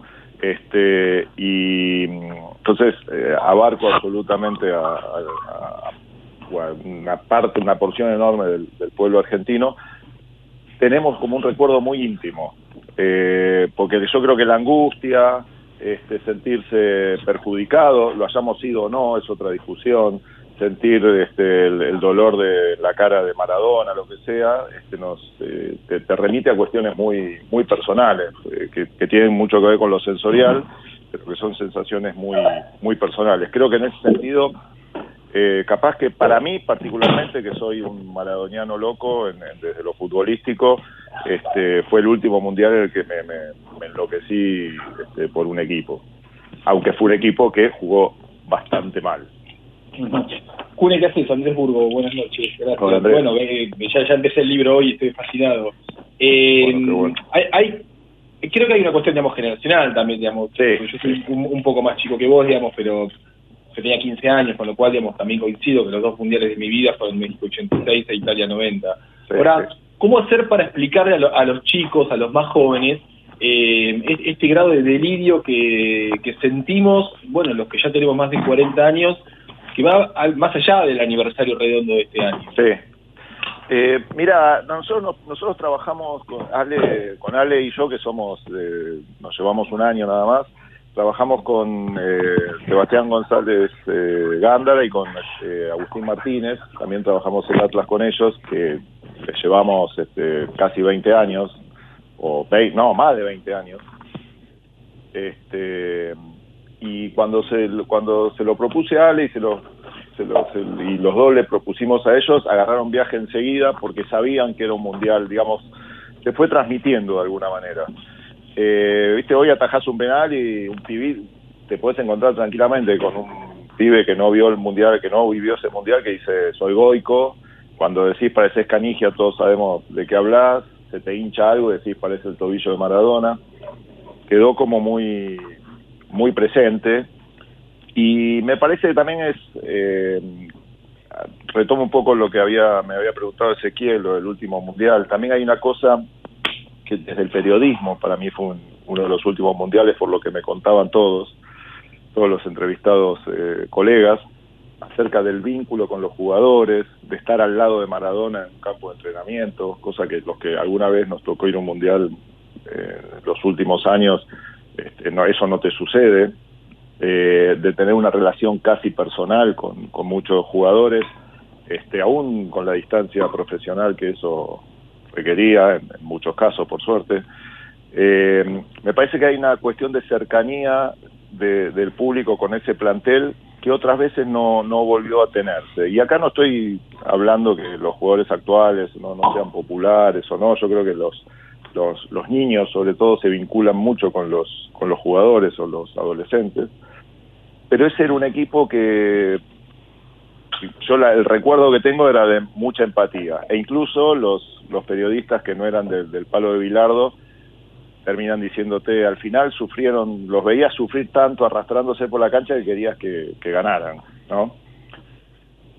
¿Y cómo se produjo el milagro, Cune? Porque, mm, a ver, estamos justos hoy, en estas horas, 30 años de del San Paolo, de Siamo Fuori, de eliminar a Italia. Y, y- y ese partido jugó bien, justamente fue el que tal vez seguramente, el que mejor jugó Argentina en ese en ese mundial, pero sí, dijiste antes y todos coincidimos que no fue lo mejor eh, en términos futboleros lo que ofreció esa selección, lo que ofreció el propio mundial tampoco fue lo mejor. Pero hablando, pero, pero hablando de Argentina, ¿cómo se produjo el milagro? ¿Qué encontraron ustedes para explicar cómo esa selección de, como dijimos alguna vez, feos, sucios y malos, esa armada Brancaleone, cómo llegó a la final y cómo casi gana un mundial? Casi, ca- mira, por, por un lado el mundial fue muy malo en general, o sea, Argentina que era el campeón defensor, era el defensor del título, jugó mal, eh, pero fue un mundial muy malo, sobre todo comparado con el 86 y el 82, que habían sido buenos, de, de buenos a muy buenos.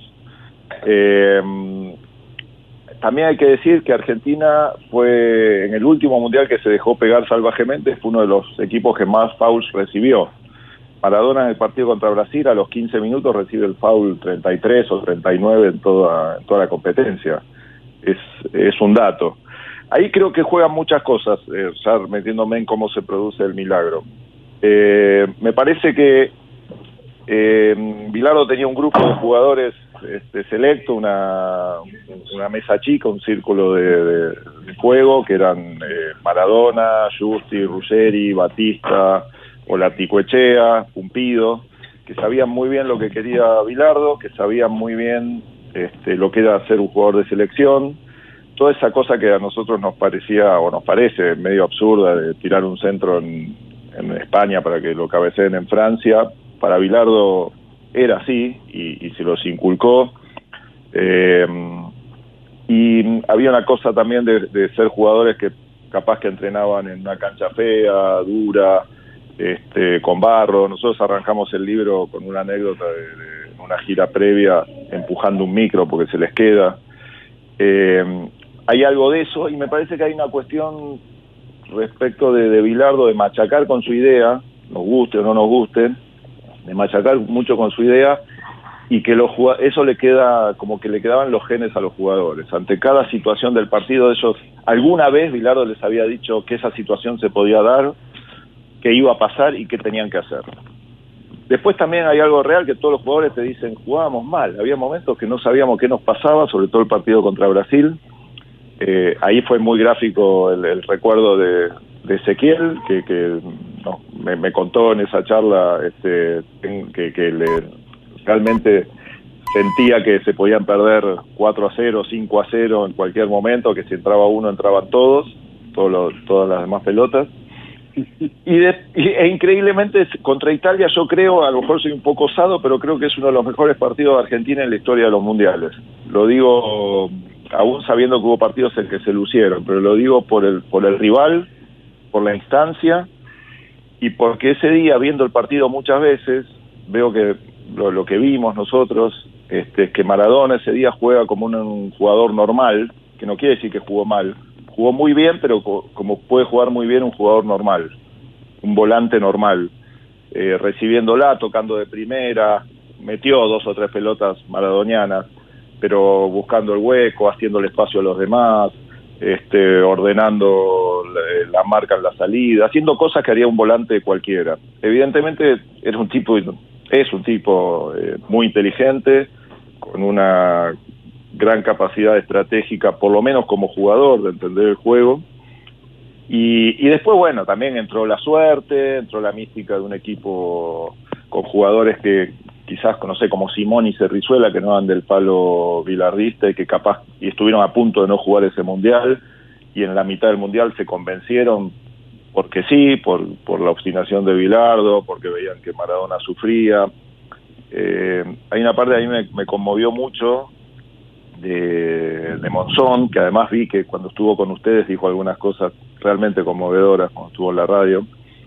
Eh, cuando él se entera que va a jugar contra la Unión Soviética, vuelve a la, habitación de la concentración enloquecido este, y empieza a, saltar y a cabecear desde el marco de la puerta. Si así lo voy a marcar a Protasov, así lo voy a... Y Tiburcio de Cerrizuela, que estaba enojado porque sentía que Bilardo lo ponía porque se lo pedía el periodismo. Este, le decía, "Tibu- eh, esto lo cuenta Cerrizuela muy gracioso, dice, Tiburcio, Tiburcio, dejate de joder que vamos a titulares en un, en un mundial. Este, y bueno, y también esa cosa, eran unos personajes increíbles pibes, ¿viste? No, no, qué sé yo, todos, se- creo que todos nosotros, más allá de que fueron protagonistas de una historia increíble, eh, nos sentiríamos muy cómodos en algún momento tomando un café, un vino, una cerveza, un asado con ellos. Eh, más allá de cuestiones este, que después, bueno, no sé, cada uno evalúa, ¿no? Pero me parece que ah, por ese lado también viene, viene el milagro. Ale. Estamos eh, en comunicación con eh, Cune Molinero, coautor con Alejandro eh, Turner de El Último Mundial, un recorrido sensorial por Italia 90. Cune, eh, más allá de lo heroico, ¿no? De, de, de, digo, de, de lo que termina convirtiendo esa idea de, héroe- de héroes igual en la que termina convirtiéndose la selección, la emoción de los mundiales, tiene el episodio Bidón, ¿no? El partido eh, frente a Brasil, eh, que nos rompe un poco también, rompe un poco también esa eh, esa, esa idea más este eh, romántica de esa selección. ¿Cuál es el lado B de ese Bidón, de lo que conocemos? Mira, eh, a ver, es, es incomprobable por un montón de motivos. Eh, muchos periodistas, muchos jugadores te dicen Bilardo era capaz de hacer eso, otros te dicen de ninguna manera. Eh, Maradona lo contó la anécdota, yo creo que Maradona lo, lo contó en un ambiente propicio para contar algo así, sea o no verdad, porque es un gran contador de anécdotas y, y- y había un clima de festejo que se reían y siguió. Eh, lo que a mí más me llama la atención de nuestra investigación es que Sebastián Lazzaroni, por ejemplo, nos dice casi literalmente lo mismo que Silas. eh, del agua del, rival- del rival no se toma, cosa que lo dicen los argentinos también. Y algo muy particular es como que el resto de sus compañeros un poco lo miraban como, ahora te venís a quejar, ¿cómo vas a tomar del agua del rival? Lo cual a mí me lleva a una conclusión, no me lleva a ninguna conclusión respecto de qué pasó con el bidón. Sí, que el fútbol es un ambiente muy cruel, donde alguien que dice, me drogaron, perdió los compañeros le dicen, sos un boludo, ¿no? Este, hay, hay, hay algo, hay algo de, eso. Eh, después, qué sé yo, este, yo no, Galíndez lo niega rotundamente, dice que le hubiese podido costar la, la carrera hasta la cárcel. Eh, nada, mucho más no, no, no pudimos avanzar en eso, todos lo niegan, las únicas que, que las únicas este, afirmaciones respecto a eso son las de Maradona en, un, este, en una nota y Ruggeri que empieza a coquetear con la idea en algún momento este y bueno nada eso qué sé yo no no no es, es incomprobable francamente Incomprobable. y mm, bueno, la, la, la otra gran frase o la otra gran imagen de- del Mundial es este Maradona, bueno, llorando, bueno, es que hay muchas imágenes, Sí, hay ¿no? muchas. me refería a Maradona llorando después del, del, este, de la derrota en la final y, la mano negra y el arbitraje del Codesal. Mm. Eh, el libro recién está en la calle, pero imagino que ya te habrán preguntado varias veces sobre la existencia o no de esa mano negra. Mira, yo eh, algunos jugadores es muy diferente las declaraciones de los jugadores que, que encontramos en el archivo con las declaraciones que mano a mano con nosotros. En aquel momento hay muchos que dicen nos metieron la mano en el bolsillo y hoy te dicen me parece que no, que pudo haberse equivocado, no fue penal, es cobrable. Eh, si hablamos de mano negra, es muy difícil sostenerlo en todo el campeonato, porque Argentina, Maradona comete un penal increíble contra Unión Soviética, Total, que es sancionado. total, sí, sí. Sancionado. También si uno se pone a hilar más fino decir, bueno, a ver, voy a ser un poco más sofisticado en mi cuestión, este, eh, a ver si hay uno una mano negra y digo, bueno, Argentina no podría quedar afuera en primera ronda, pero después no era conveniente que sea campeón y bla bla y eso, no sé. A mí me parece ya habiendo eliminado Italia, este, no, no hay una mano negra, hay un error. Yo creo personalmente que hay un error del árbitro, aunque podría haberse, digo, si, si lo también reconozco que si era para Argentina la jugada a favor, hubiese dicho que era penal. Sí creo que hubo un penal escandaloso a, a Calderón, y escandaloso en términos de hincha, eh, perdón, a veces me... pero, pero, este que fue penal, claramente fue fue penal y no y no se lo cobró. Sí había una gran animosidad, esto también, entre otros, me, me lo, me lo contó Ezequiel. Qué bueno tener una fuente tan cercana. Niego, yo no recuerdo haber dicho eso. No, no, no, que sí que había eh, hostilidad hacia Maradona, mucha hostilidad. por Claro, supuesto, claro. Muy, muy fuerte. Que el trato de los italianos era muy bueno hasta después del partido con, con Italia. Eh, y bueno, igual hoy lo escuché a Goicochea en la televisión pública contando algo, de que cada vez que le silbaban el himno creían que nos hacían un daño y nos estaban haciendo un favor. ¿no? Sí, suele suceder eso, Ma- Sí. eh, Ma- eh, Cune, pero a ver, e- esa sensación de crear el enemigo externo, que es muy típica del fútbol, Sí, y que esa selección la elevó a la enésima potencia. Eh, ¿Te parece que, que, que ese- esa, esa jugar siempre con la cosa tan tensionada, hasta, hasta, hasta esa, a ver, yo creo que se quemó después deliberadamente la bandera argentina en la concentración de Trigoria para recargar también esa sensación, eh, esa, esa cosa de jugar siempre al mango, así con la tensión tan tan elevada, ¿te parece por las charlas que tuviste con los jugadores que produjo algún costo en ellos? ¿Cómo, cómo percibiste esa situación? Mira, en el momento no, eso to- yo creo que todo eso en el momento le jugaba a favor o que, que es muy, ese plantel era muy complejo. Hay una frase de Valdano que nos dice, que nos contó, le, le pudimos hacer una entrevista gracias a, a- a la gestión de Ariel Ser por, por mail, que por qué había quedado afuera y demás, bla, bla, bla, pero la frase que a mí me más, mejor me quedó, más me quedó reflejada de, de Valdano respecto de ese plantel del 86, que creo que podría haber sido extensivo al 90, era que tenía una gran capacidad de autogestionarse los conflictos, ¿no? Eh, y ahí creo que debe haber jugado, eh, quizás los jugadores más experimentados del riñón de Bilardo dijeron, bueno, esto es un invento de, de ya sabemos cómo es, es para provocarnos, para, para provocarnos una reacción eh, positiva, digamos, y que actuaban sobre los más jóvenes este, como, como paraguas protector.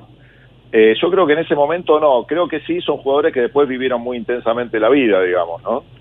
Muchos de ellos, este, como jugadores, en su, en su vida personal, en su, este, en su vida de técnico, son todos tipos muy, muy, muy apasionados y acostumbrados a jugar al límite. Creo que también eso viene de, la previa del 86. Nosotros ahora lo relativizamos, quizás, pero que, que te quieran sacar a tu técnico, que quieran sacar al técnico este, desde, la- desde el poder ejecutivo, del poder, poco antes del Mundial, debe ser este debe ser una carga fuerte y que te, que te queda grabada en, los genes. Este, y bueno, Bilardo y Subeldía siempre necesitaron de, un enemigo externo para, sacar fuerzas. En ese sentido creo que Maradona aprendió bien la lección y, y fue un líder político este, de ese equipo, sobre todo el partido contra Italia, que usa la fuerza del enemigo, los silbidos del enemigo para darle vuelta a la ecuación y lograr que Italia sea local, pero que Argentina no sea visitante en esa, en esa semifinal.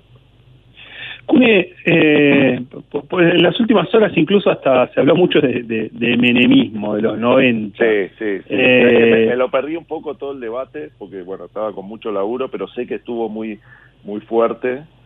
Y, bueno, perdón, te interrumpí la pregunta. no, no, no, no, bueno, eh, sobre todo porque ayer Menem cumplió 90 años en medio de una nueva internación, pero digo, yo vinculo mucho más eh, al menemismo con el Mundial del 94, pero el Mundial del 90 tiene, digamos, ese, ese, ese incipiente, ¿no? Este, Menem que incluso hasta le entrega una, lo, lo, lo, de, lo declara eh, embajador a, Maradona. Bueno, ahí hay, o sea, ese claro, es, está el menemismo del poder, pero todavía no estaba la convertibilidad. O sea, todavía no sabíamos muy bien qué era el menemismo.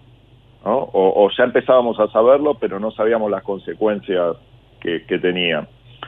Eh, el 94 creo que lo, lo, lo, relacionamos mucho más porque ya hay una cosa más descarada con las gorras, este, cierto desorden, ¿no? cierto, cierto, cierta ostentación. ¿No? El, mundial, el, el plantel del 94 era más ostentoso que el del 90. El 90 tenía jugadores consagrados como el Che, es un tipo recontra humilde, Justi, que es un tipo, este, incluso, bueno, este, Monzón, Cerrizuela, todos tipos muy sobrios, ¿no? Salvo Canigi y Maradona, que eran así expansivos, eran todos tipos muy, bueno, eh, Canigi era un pibe, ¿no? Este, pero sí, eh, hay una impronta menemista en ese mundial, ya en la foto del balcón, ¿no? La foto del balcón del 86 no está Alfonsín, también un poco de pudor le debía dar porque lo quiso voltear antes. Y, y después en esta, eh, viendo el video, primero sale Menem, sale primero con Ruggeri, creo, y después van llegando los, los demás. O sea, eh, no, no, es una valoración política, ¿eh? pero Alfonsín le dijo, son de estilo, Alfonsín dijo, el balcón es de ustedes y, salió. Y hacía unos días que había estado en la Plaza del Sí, ¿no? Eh, nosotros no nos, no gustan en general algo que hablábamos siempre con Ale, como la metáfora política llevada al fútbol. Sí estamos convencidos que la política derrama sobre el fútbol, influye, este, y, y e incluso puede ser al revés. Eh, pero sí hay este hay, hay un, pasaje entre, entre, una, entre un balcón y otro de, la primavera democrática al 90 empezábamos a entender, era la sensación, este, no por el Mundial, sino por la época, las limitaciones de la democracia argentina. Ahí empezamos a ver, bueno, para, parece que no se, coma no se come, se cura y se educa solo por ser democráticos. Estamos hablando con Cune Molinero, coautor, con Alejandro Turner de mm, El último mundial. Bueno, eh, es muy posible que hayan este que hayan sentido nombrar o que tengan su libro anterior, que es un libro hermoso, Atlas de camisetas. Eh, este libro eh, salió esta semana.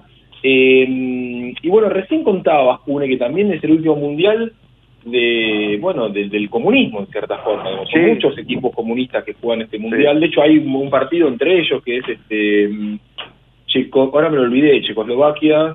Y de haber sido Checoslovaquia, Sí, bueno, no, no, no, viene el caso, pero... Ahí Checoslovaquia juega con Alemania. Sí. Bueno, sí, metí la pata porque no, no, no lo recuerdo ahora, pero... Eh, hay un, este, bueno, hay, hay, hay un, un adiós ahí claramente, ¿no? Sí, sí, hay un adiós a un... Eh, Rumania Unión Soviética juegan. Ahí está, Rumania y Unión Soviética. Sí, el grupo argentino. Unión Soviética cero, el grupo de Argentina, sí señor. Pero bueno, Rumania siguió siendo Rumania, pero ya sin, sin Ceausescu, ¿no? Este, sí, ahí fue, fue un adiós, fue un... también a un mundo, y ahí en el libro juega una, una pata importante Miguel Rep, que que, bueno, para, para cierto público, eh, lectores de, página 12, que yo tenía cierto rencor con página 12 porque no salía los lunes, entonces no, no, ninguneaba un poco el deporte, más allá de, que cobijaba grandes plumas. De hecho, este, Ezequiel fue eh, como co, co-enviado, compartiendo la tarea con, con ANSA. Este, pero había una cosa así, donde el suplemento de psicología era más importante que el suplemento de deporte, digamos, ¿no? Era una especie de sacrilegio. Este, y, y Rep tiene una mirada muy, muy interesante. Fue eh, uno de los primeros que entrevistamos para el libro, porque con Gaspar el Revolú hace toda esa, esa cosa de bajón, de que se venía algo horrible, el desempleo, la caída de la utopía socialista, de, de todo lo que significaba el neoliberalismo, y por otro lado hizo unos dibujos maravillosos, este, de, muy, de, con una capacidad de observación increíble de cada partido. En la, en la investigación, que en el mate- de- del material de archivo, fuimos a gráfico, a otros diarios, y cuando yo busco el dibujo de rep de la final no lo encuentro. Digo, claro, ¿cómo lo voy a encontrar si los lunes no salía página 12? Entonces, ¿cómo, ¿cómo me pasó esto? Pero sin embargo, página 12, desde esa lateralidad, hizo una cobertura interesantísima con, bueno, con Ezequiel y con Daniel Lagares, fue otro de los entrevistados que me dijo cosas súper, súper interesantes. Y la última te pregunto, creo, Cune, eh, así como le preguntamos a Matías Bauso sobre qué era la Argentina, la Argentina en junio del 78. Eh, si sacamos a Menem, ¿qué era la gente? ¿Qué era la gente con esa selección eh, en junio, julio del 78, del 90? Mira, yo creo que, eh, a ver, con esa selección para mí, tomando esa selección desde el 83 eh, hasta el 90, creo que la gente, el periodismo en general fue muy injusta, o un poco injusta, no muy injusta, un poco injusta en la etapa previa del 86, este, porque Argentina, si bien no brillaba, hubo algunos partidos que jugó muy bien y estaba gestando una idea de juego que te puede gustar o no, pero estaba gestando algo. Y creo que entre el 86 y el 90 Argentina nunca jugó bien, salvo contra Alemania, esa especie de revancha que se juega siempre entre los campeones, entre los finalistas, en partido en cancha de Vélez. Y creo que la gente ente- se ent- nada, le daba crédito, podía, de hecho casi no iba la gente a verla cuando jugaba en la Argentina. Este, en la Copa América que se juega acá, el partido por el tercer puesto casi no va nadie. Hubo un partido contra Ecuador, creo, este, aquí que no jugó Maradona, que fueron 10.000 personas al Monumental. Respecto de eso, yo creo que le, le- sabían que en algún momento aparecía, ¿no? Sabían que en algún momento aparecía y había este como un, un respeto y una y un gran agradecimiento por, por, por lo del 86. Y me parece que estaba Maradona, que rompe todos los moldes desde el punto de vista futbolístico, de liderazgo. Eh, hay una frase, bueno, de Apo bastante conocida que, que dice que comparar a, Apo- a, uy, perdón, a Maradona con, con Messi es faltar el respeto a los futboleros porque Maradona respondió en la cancha, mon- dio respuestas a todos los dilemas del fútbol, que además es, es injusto con Messi. Pero creo que Maradona es el que marca la diferencia y el que hace que, que, la, que el público, la gente, el pueblo esté siempre crea que esa selección puede dar un poco más. Cune Molinero, coautor con Alejandro Turner de Italia, el último mundial, un recorrido sensorial por Italia 90. Te agradecemos mucho esta charla con Bueno, Era por abajo. no, se- se- la verdad se los agradezco yo porque eh, las dos veces que tuve que, que presentar o promocionar un libro este, nos entrevistaron. Muchas gracias por eso y aparte pues, son charlas este, hermosas que nada, quisiera quisiera seguirlas toda la noche. Pocas cosas me gustan más que hablar de fútbol y con ustedes es francamente un enorme placer. Qué grande abrazo. Abrazo grande. Beso enorme. Abrazo. Chau, chau.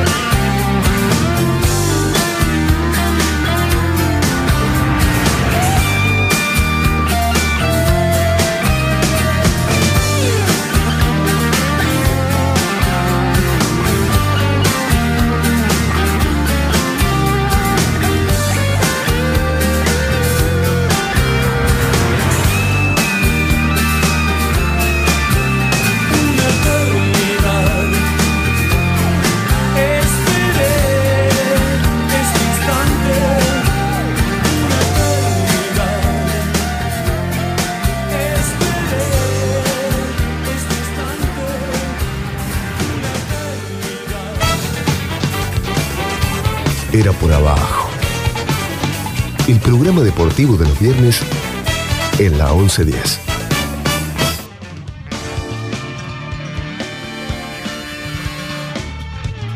Últimos minutos, últimos minutos de Era por Abajo, eh, de este Era por Abajo mundialista. Nos vamos a despedir ya de los mundiales, ya está.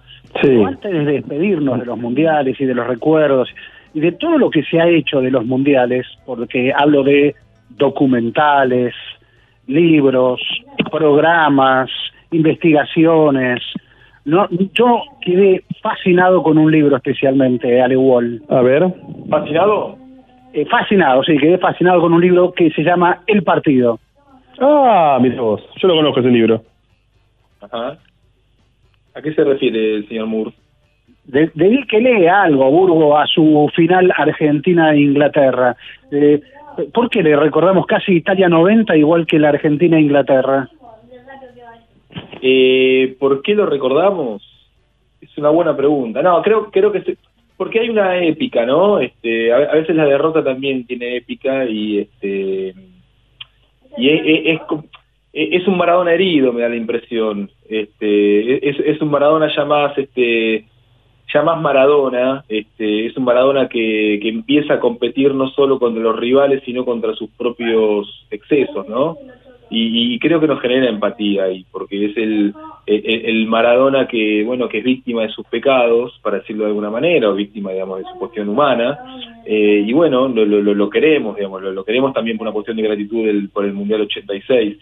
Creo que está eso, ¿no? También, o sea, que no, no, no, ya, ya no podía eludir a rivales como elu- eludía a los ingleses, llegaba, eludía, hacía jugadas de 30 metros, no de 50 metros, esos 20 metros tal vez era, no lo podía hacer porque, bueno, ya empezaba a pagar, bueno, su vida, ¿no?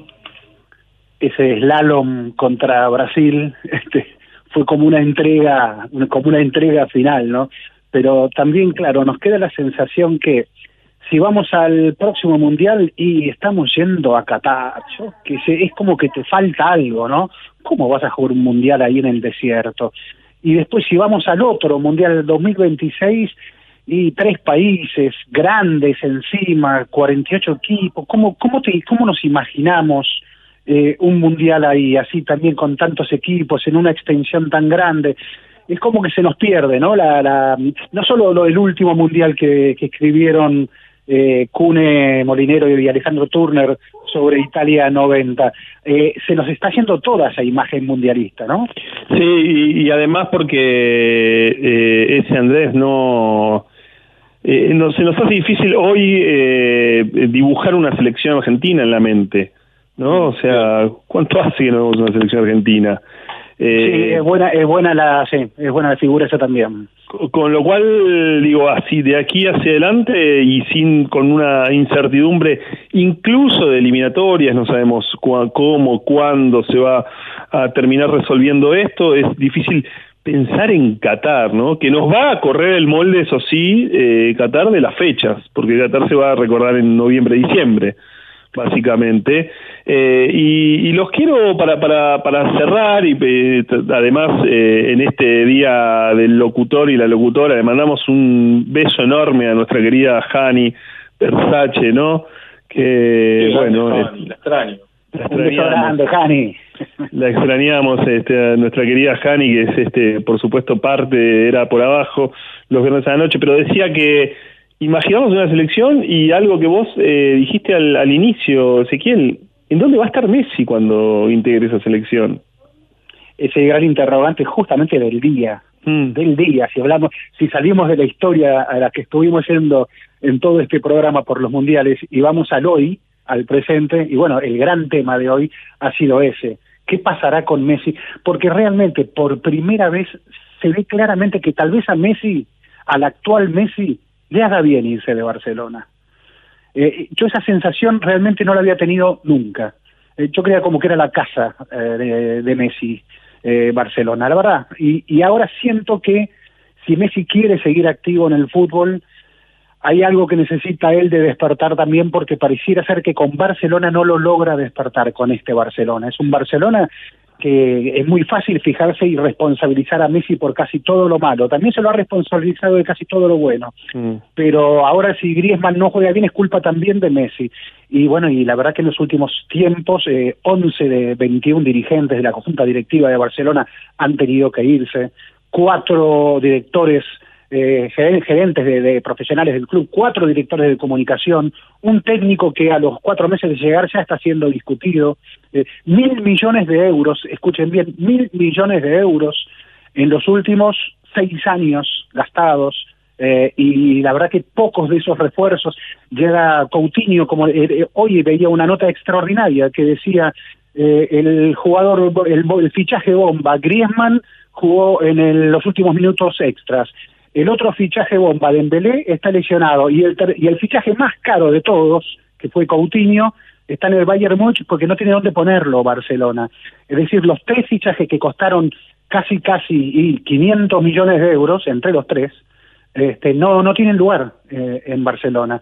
Eh, entonces ahí hay una política que excede claramente a Messi y hay una situación en la que Messi no se siente nada cómodo. Sí, porque y- además, es esta, de- perdón Andrés, una Ah, perdón, cortita, perdón, pero digo, eh, además eh, de todo esto, no es- la, la, la relación de Messi con el Barcelona viene dañada hace tiempo. Recordemos que habíamos arrancado el año con la con aquellas, eh, ¿te acordás la, la, la denuncia de la campaña de los fakes que se le que había contratado el Barcelona una empresa? El propio Eh, club, sí. el propio club y, y desde mucho antes, hace, hace mucho tiempo que Messi, por eso no es la primera vez que escuchamos estas versiones. Sí, estimados, tenemos que cerrar, era por abajo. ¿Eh? Así que Jonathan Alcaraz, Pepe Albornoz, muchísimas gracias allí, la operación técnica. Mauro Suárez en la coordinación, un gran abrazo, Mauro, nuestro héroe, Mauro. Rodrigo Calegari, Santiago Salton en la producción. Cali Versace, feliz día. Y bueno, Ezequiel Fernández Mura, Alejandro Bola, Andrés Burgos, nos despedimos de Nera Y, por no, abajo. y le mandamos un beso a Noé. Noé, perdón, Noé, te estaba dejando afuera. Un beso muy grande a Noé. Y era por abajo, sí, el viernes próximo, de 20 a 22. Abrazo.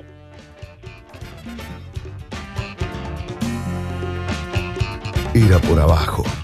Viernes de 20 a 22 en la 1110.